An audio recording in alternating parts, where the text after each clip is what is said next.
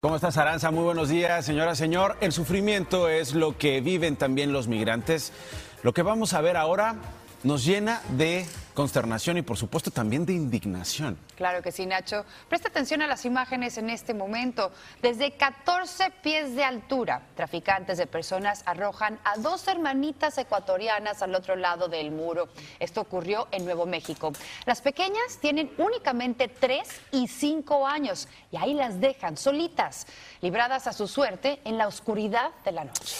Terrible, terrible. Finalmente la patrulla fronteriza las detecta a través de sus cámaras y las pone a salvo. A las niñas las revisaron luego en el hospital donde comprobaron que afortunadamente están bien y les dieron ya su alta médica. Pero, ¿qué hubiera pasado? ¿Qué hubiera sucedido con ellas si no las hubieran visto? O si se hubieran dado un mal golpe en la caída. A esa edad los huesos no precisamente son huesos robustos, no precisamente son huesos sólidos. Y una caída a esa altura, Lanza, Aranza, es peligrosísima. La ventaja es que como son pequeñas todavía sus cuerpecitos están bastante flexibles y por eso pudieran llegar a amortiguar. Sin embargo, afortunadamente no cayeron, como dices tú, de cabeza. También tenemos esta otra fotografía. Es un ejemplo de los horrores de la frontera. Están viendo una bebé de solamente, escuche usted, seis meses. Fue rescatada del río Bravo después de que traficantes de personas la tiraran al agua. Más adelante tendremos más sobre el drama que se vive hoy día en la frontera. Pero ahora, ahora vamos hasta California, donde el tercer tiroteo en un mes. Un tiroteo que deja un saldo de cuatro personas muertas y una de ellas era un niño. Claro, Nacho, y estamos hablando ya en este caso de masacre, porque fueron al menos cuatro las personas que fallecieron, un sospechoso también está herido, una mujer está hospitalizada en estado crítico. Es algo a lo que jamás nos vamos a acostumbrar, Nacho, estas masacres. Vamos directamente con Edgar Muñoz, quien está en vivo desde la ciudad de Orange con los últimos detalles. Buenos días. Hola, ¿qué tal? En efecto, muy buenos días. Fueron declaradas cuatro personas muertas en este complejo de oficinas, justamente sobre la calle Lincoln, en el condado de Orange, entre ellos un menor de edad, según ha revelado la policía, donde no hay muchos detalles sobre el sospechoso, por qué lo hizo, qué razón tuvo para que se, desatara esta tragedia. Lo que sí se conoce por parte de los testigos es que esta balacera, esta confrontación fue tanto dentro como fuera. Eh, hasta ahora lo que han revelado las autoridades es que el sospechoso se enfrentó con la policía. Y repetimos, esto hasta ahora no tiene muchos detalles, pero sí trajo una terrible tragedia en este lugar, en este barrio del condado de Orange, muchos de ellos eh, latinos que viven en la tranquilidad, pero sin duda estos disparos, porque vimos algunos videos de parte de algunos vecinos de la zona que realmente quedaron impactados por esta situación. El último reporte es que el sospechoso, que no se conoce nombre ni se conoce sexo, se encuentra en el hospital, se encuentra en estado grave, también también hay una mujer herida de bala que también se encuentra en estado crítico. Sin duda, se trata de una situación compleja porque ustedes ya lo revelaban hace algunos minutos. Esto se da a conocer justamente o se desata este incidente a una semana de lo que pasó en el spa de Georgia, donde ocho personas murieron. Hasta ahora, lo que refieren las autoridades es que va a haber una conferencia de prensa a las 10 de la mañana, tiempo de aquí, de la zona de Los Ángeles, del condado de Orange, donde posiblemente den más detalles. Sin duda, es un barrio, como pueden ver, ustedes este, con mucha tranquilidad, mucha gente empieza a despertar. En este edificio fueron justamente los disparos. Es un edificio de dos pisos en una de las oficinas, tanto en la parte de arriba como la abajo y en el exterior es cuando se desató justamente este incidente. Yo regreso con ustedes. Muchísimas gracias, Edgar. Efectivamente, importante lo que dices. Desde Georgia y desde Colorado, ahora se suma California.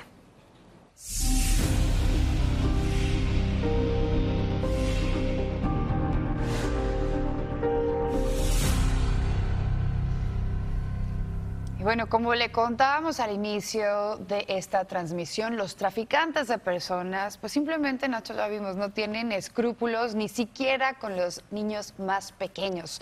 Ya lo vimos, cómo los tiran por esa barda, ese muro, 14 pies, y los dejan a su suerte. Francisco Cuevas es nuestro colega reportero. Está en la frontera él, donde sigue documentando la desesperación de los migrantes, hasta con bebés en brazos. Adelante. ¿Qué tal? Saludos, muy buenos días. Hemos recorrido esta frontera de Roma, Texas en las últimas dos semanas y les puedo decir que el rostro de todos aquellos inmigrantes centroamericanos que llegan hasta este lugar en busca de refugio ha cambiado gradualmente. Y es que los coyotes, los traficantes de humanos, están tomando cada vez más riesgos para traer su carga humana de este lado de la frontera. Los que están corriendo más peligro son los menores de edad, especialmente aquellos que llegan sin ningún acompañante. En Roma, Texas, el número de inmigrantes buscando asilo continúa aumentando, al igual que los peligros que tienen que enfrentar para llegar a los Estados Unidos, especialmente menores de edad. El Departamento de Seguridad Pública de Texas dio a conocer esta dramática imagen de una niña de solo seis meses, rescatada del Río Grande, cuando su madre fue atacada por contrabandistas. La niña fue reunificada días después con su madre. Es difícil, eh, muchas veces muy cansadas, deshidratadas. Eh, y se le da la ayuda que se puede, pero ahí lo referimos con migración. Algunos vienen solos, como este niño hondureño de cuatro años, rescatado por las autoridades mexicanas cerca del río Bravo. Brian y Kayla son hondureños. Cruzaron el río con su hija Isabela, de solo 23 días de nacida. ¿Qué es lo que lleva a padres a hacer esto? La delincuencia, pobreza y la corrupción que hay en nuestro país. No sabe de este viaje, pero tampoco de allá de su país. Carla salió con sus tres hijos, uno de ellos en brazos y de solo 40 días de nacido. ¿Cómo fue el viaje con un recién nacido por todo México? No, pues gracias a Dios, como le digo, un poco cansado, pero el niño gracias a Dios no me enfermó ni nada por el estilo. Las autoridades aquí ya están investigando la conexión de esta llegada masiva de refugiados con el crimen organizado mexicano.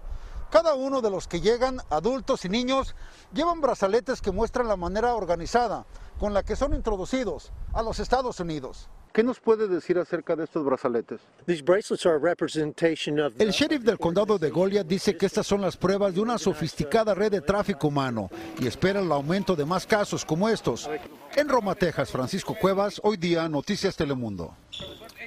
Muchas gracias, Francisco, por la información. A partir de hoy día, primero de abril, las visas laborales para trabajar en el país contarán con menos obstáculos para su tramitación y renovación. Así es, Nacho. Y es que sin anunciarlo de manera oficial, el gobierno de Biden dejó de extender las restricciones que había impuesto la administración Trump a este tipo de visados, entre las que están las de profesionales extranjeros o H1B y la de trabajadores temporales H2. La medida va a beneficiar a los trabajadores extranjeros, así como a numerosas compañías estadounidenses que los contratan en diversos sectores. El gobierno de Donald Trump había endurecido estos requisitos para esas visas, argumentando que no quería reducir las posibilidades de empleo para los estadounidenses en medio de esta crisis económica que desató la pandemia. Y hoy es el cuarto día del juicio contra Derek Chauvin, el ex policía acusado por la muerte de George Floyd. Ayer se dieron a conocer dramáticas imágenes. Le advertimos que son bastante fuertes. Las grabaciones presentadas como evidencia, ahí están. ¿Las están viendo? Son muy fuertes, Aranza está pidiendo por su mamá en ese momento. Exactamente, y está diciendo que no puede respirar. En la acera se ve también a Charles McMillan, quien presenció este forcejeo. De hecho, se escucha al hombre intentando calmar al detenido. Floyd le contesta que es claustrofóbico.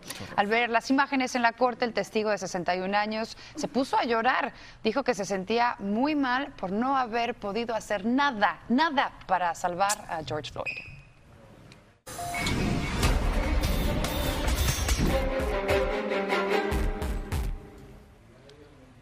La farmacéutica Pfizer anunció que su vacuna contra el COVID-19 es efectiva contra la variante sudafricana del virus, según pruebas recientes. La noticia llega un día después de otro anuncio muy prometedor que aquí les dimos, Nacho. Ahora, Rebecca Smith nos ha preparado el siguiente reportaje y esto es muy útil para los padres de familia. Y las buenas noticias son para los padres de familia que están preocupados por sus hijos adolescentes y que se puedan contagiar de COVID-19. Y es que la farmacéutica Pfizer y BioNTech han asegurado que su vacuna es segura y efectiva para niños de entre 12 a 15 años de edad. Durante el ensayo clínico llevado a cabo con 2.260 adolescentes de la misma edad, hubo 18 casos de COVID-19 en el grupo que recibió una inyección de un placebo. Y ningún caso en el grupo que recibió la vacuna, lo que demostró una eficacia del 100% de la prevención de esta enfermedad. A mí me gustaría ponérmela porque yo quiero regresar a la escuela. Estoy en eh, un equipo y mi mamá no me quiere dejar ir por lo mismo, para, para no contagiarme. La compañía espera recibir autorización de uso de emergencia de la FDA tras comprobar que su administración genera anticuerpos en los adolescentes. No sabemos si la vacuna es bien fuerte para los niños, entonces yo dijera que yo no, todavía no. Recordemos que la vacuna de Pfizer ya está autorizada para su uso en personas mayores a 16 años en Estados Unidos, pero este nuevo estudio ofrece la primera evidencia de cómo el fármaco también funciona en adolescentes de edad escolar. La compañía también espera la vacuna pueda ser utilizada en el resto del mundo y espera poder vacunar a este grupo de edad antes del inicio del próximo año escolar. Muchísimas gracias, Rebeca. Ojalá que pronto sea aprobada la vacuna para los adolescentes. Hoy, por cierto, señora, señor, tenga mucha atención. Si ustedes de, eh, de, los que están preocupados sobre si los adolescentes, los niños, se tendrían que vacunar o no, una doctora especialista en pediatría nos va a ampliar el tema.